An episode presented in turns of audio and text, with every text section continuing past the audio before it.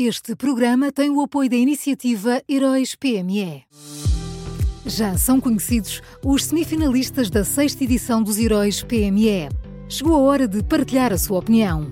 Vote já na sua história favorita em heróispme.pt e ajude a selecionar os finalistas de cada categoria. Tem até ao dia 19 de maio. Esta é uma iniciativa Unit Consulting.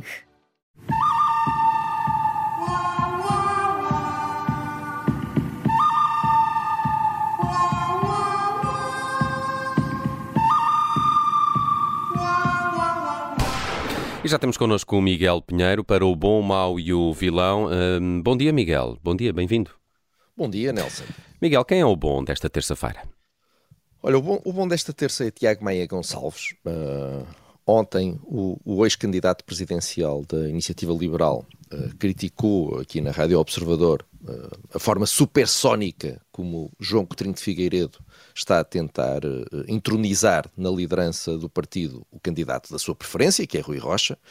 Uh, e, aliás, para não haver mais interpretações, uh, Tiago Maia Gonçalves até disse logo que não vai entrar na corrida. Portanto, nem sequer terá nenhum interesse pessoal nisto.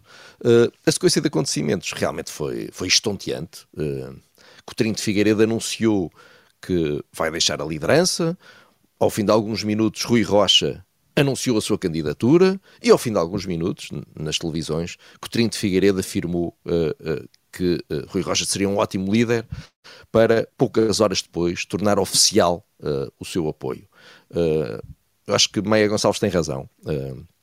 Para alguém que diz que as ideias são mais importantes do que as pessoas, é estranho ver Coutinho de Figueiredo a precipitar-se sem esperar para ouvir, afinal, quais são as ideias concretas de Rui Rocha para esta nova fase eh, de liderança.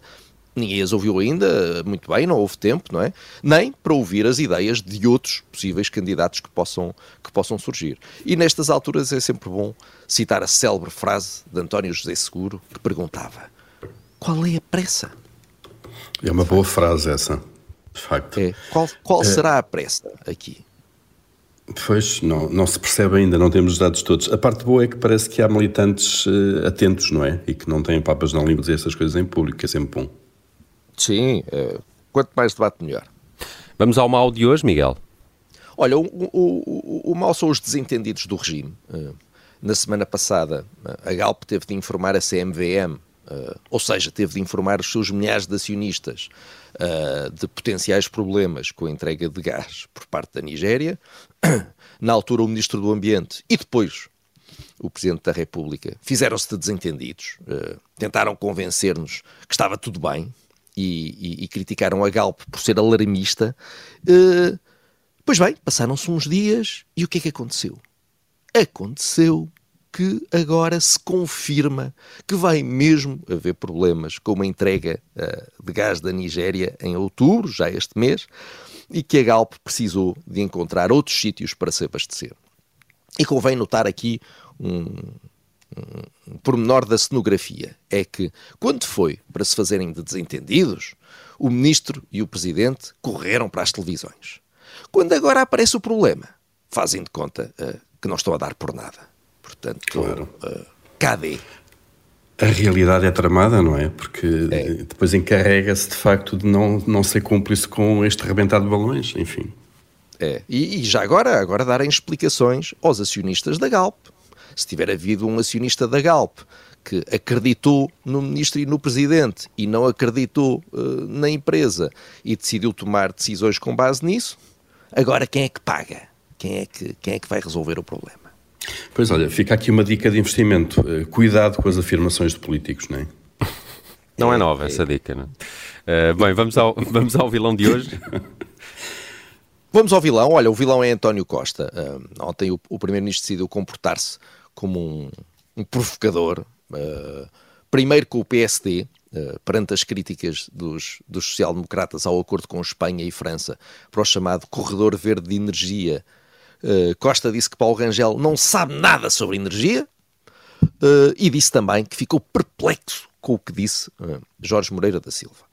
Ora, em primeiro lugar, Paulo Rangel tem falado inúmeras vezes sobre este tema ao longo dos anos e Jorge Moreira da Silva, então, é um dos políticos que mais tem estudado esta área. Portanto, não sei exatamente onde é que António Costa quer chegar. Em segundo lugar, os responsáveis políticos não têm que ser especialistas. Eles têm é que saber ouvir uh, uh, os especialistas. E António Costa, com o seu curso de Direito e a sua carreira a exercer cargos em governos, em câmaras municipais, foi onde ele fez a sua vida, presumo que não tenha tido tempo para tirar um doutoramento em energia verde também, portanto, também não será propriamente um grande especialista. E o mesmo vale para o Ministro do Ambiente, Duarte Cordeiro, com a sua licenciatura em Economia e a sua vasta experiência entre a Juventude Socialista, a Câmara de Lisboa e agora o Governo. Uh, nestes últimos dois sítios, sempre ao lado de António Costa, também não me parece que tenha ido ali a uma universidade uh, tirar, tirar uma, uma especialidade nesta matéria.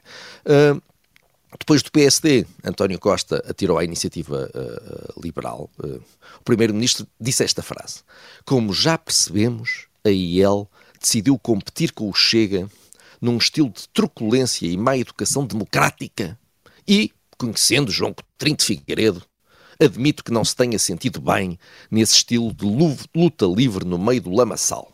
Ora, há aqui dois pontos interessantes. O primeiro é que António Costa insiste em fazer uma equivalência entre todos os partidos da direita e o Chega. Eu acho que alguma coisa António Costa achará que ganha, que ganha com isso, mas ele um dia há de nos explicar, talvez nas suas memórias, o que é que ganha com isto. O segundo ponto interessante é que uh, há uns dias, se bem me lembro, quando Coutinho de Figueiredo era de facto líder da IEL e estava para ficar, Costa tratava-o como um quase fascista.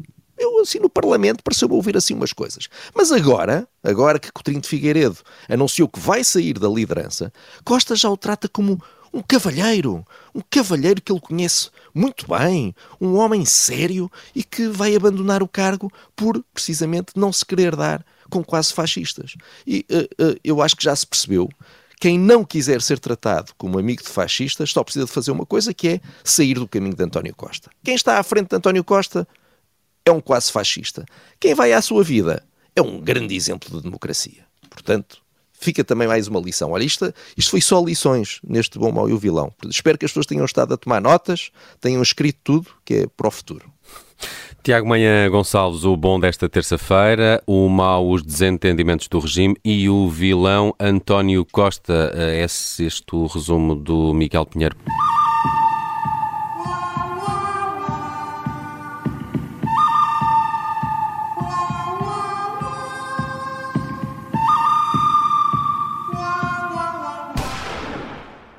Este programa tem o apoio da iniciativa Heróis PME.